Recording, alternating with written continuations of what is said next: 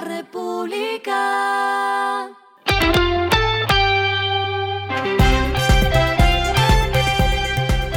Al final de la jornada, esto es lo que debes saber sobre el comportamiento de los negocios, las finanzas y la economía. Las movidas de hoy fueron. Colombia entregó a la canadiense Parex autorización para desarrollar un proyecto de geotermia y generación de energía eléctrica en el noreste del país. En la primera licencia para un proyecto de esta modalidad, reveló una resolución gubernamental conocida hoy martes por la agencia Reuters. El proyecto está localizado en un área de 4,2 kilómetros cuadrados en jurisdicción de los municipios de Maní y Agua Azul en el departamento de Casanare, donde Parex tiene actualmente un contrato de explotación de petróleo y gas. La capacidad proyectada de generación de energía eléctrica de este proyecto se estima entre 15 y 60 kilovatios.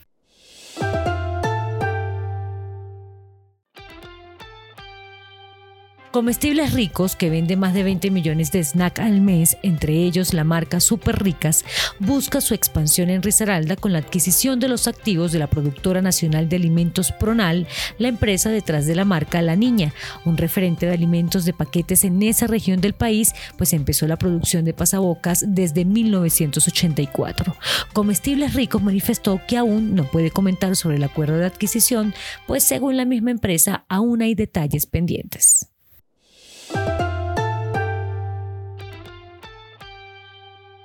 Ecopetrol está recurriendo a los mercados internacionales de bonos a medida que la petrolera estatal colombiana recauda efectivo para recomprar los bonos existentes de los inversionistas. La compañía petrolera estaría vendiendo bonos en dólares con vencimiento a 2036, según personas familiarizadas con este tema. Los pagarés rendirán alrededor de 8,75% según las negociaciones iniciales sobre el precio lo que está pasando con su dinero.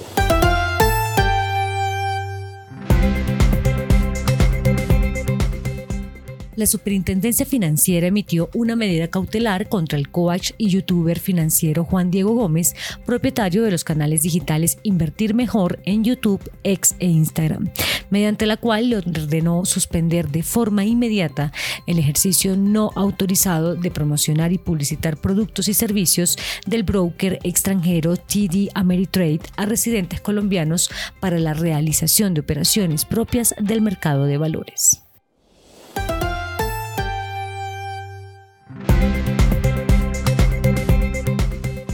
Los indicadores que debe tener en cuenta. El dólar cerró en 3.934,13 pesos, subió 21,20 pesos. El euro cerró en 4.295,28 pesos, subió 2,21 pesos.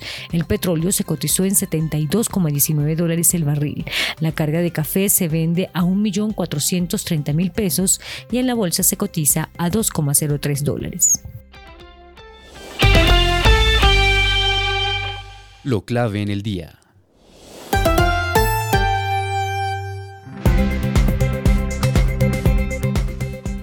El Banco Mundial rebajó la proyección de crecimiento para Colombia de 2,1% a 1,8% en 2024 y de 3,1% a 3% en 2025. Factores como la inestabilidad en el sector minero energético y los fenómenos meteorológicos extremos como el niño incidirían en sectores como la pesca, la energía y por eso rectificaron su proyección. Por otro lado, también lo clave del día fue el reconocimiento que hizo el presidente Gustavo Petro de que Colombia perdió la sede de los Juegos Panamericanos por ignorancia y miedo. Tras una reunión con las autoridades del Atlántico, el gobernador Eduardo Verano de la Rosa y el alcalde de Barranquilla, Alejandro Char, dijo que los recursos por 8 millones de dólares se tenían listos para girar y que comenzaría una gira y encuentros con presidentes de otros países, incluso con Panam Sports, para recuperar la sede de este evento deportivo en 2027. A esta hora en el mundo.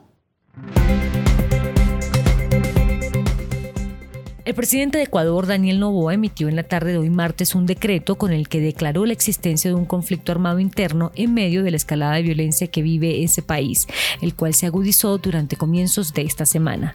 Noboa emitió un decreto ejecutivo en el que además se dispuso la movilización de las Fuerzas Armadas en todo el territorio nacional y se identificaron a 22 grupos de crimen organizado como organizaciones terroristas.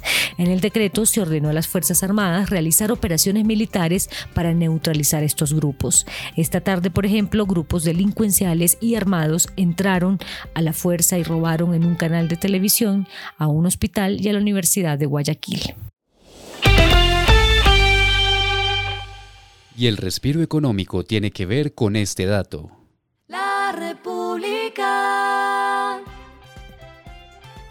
Andrés Cepeda llegará a Estados Unidos con su tour Tengo Ganas, una gira de conciertos que tendrá 19 fechas y arrancará el 9 de abril en Nashville para luego ir hacia la costa oeste como Seattle, San Francisco y Los Ángeles. La República.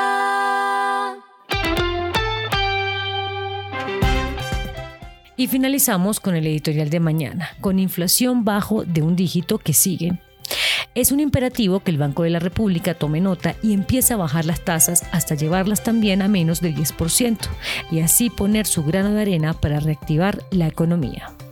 Esto fue Regresando a casa con Vanessa Pérez.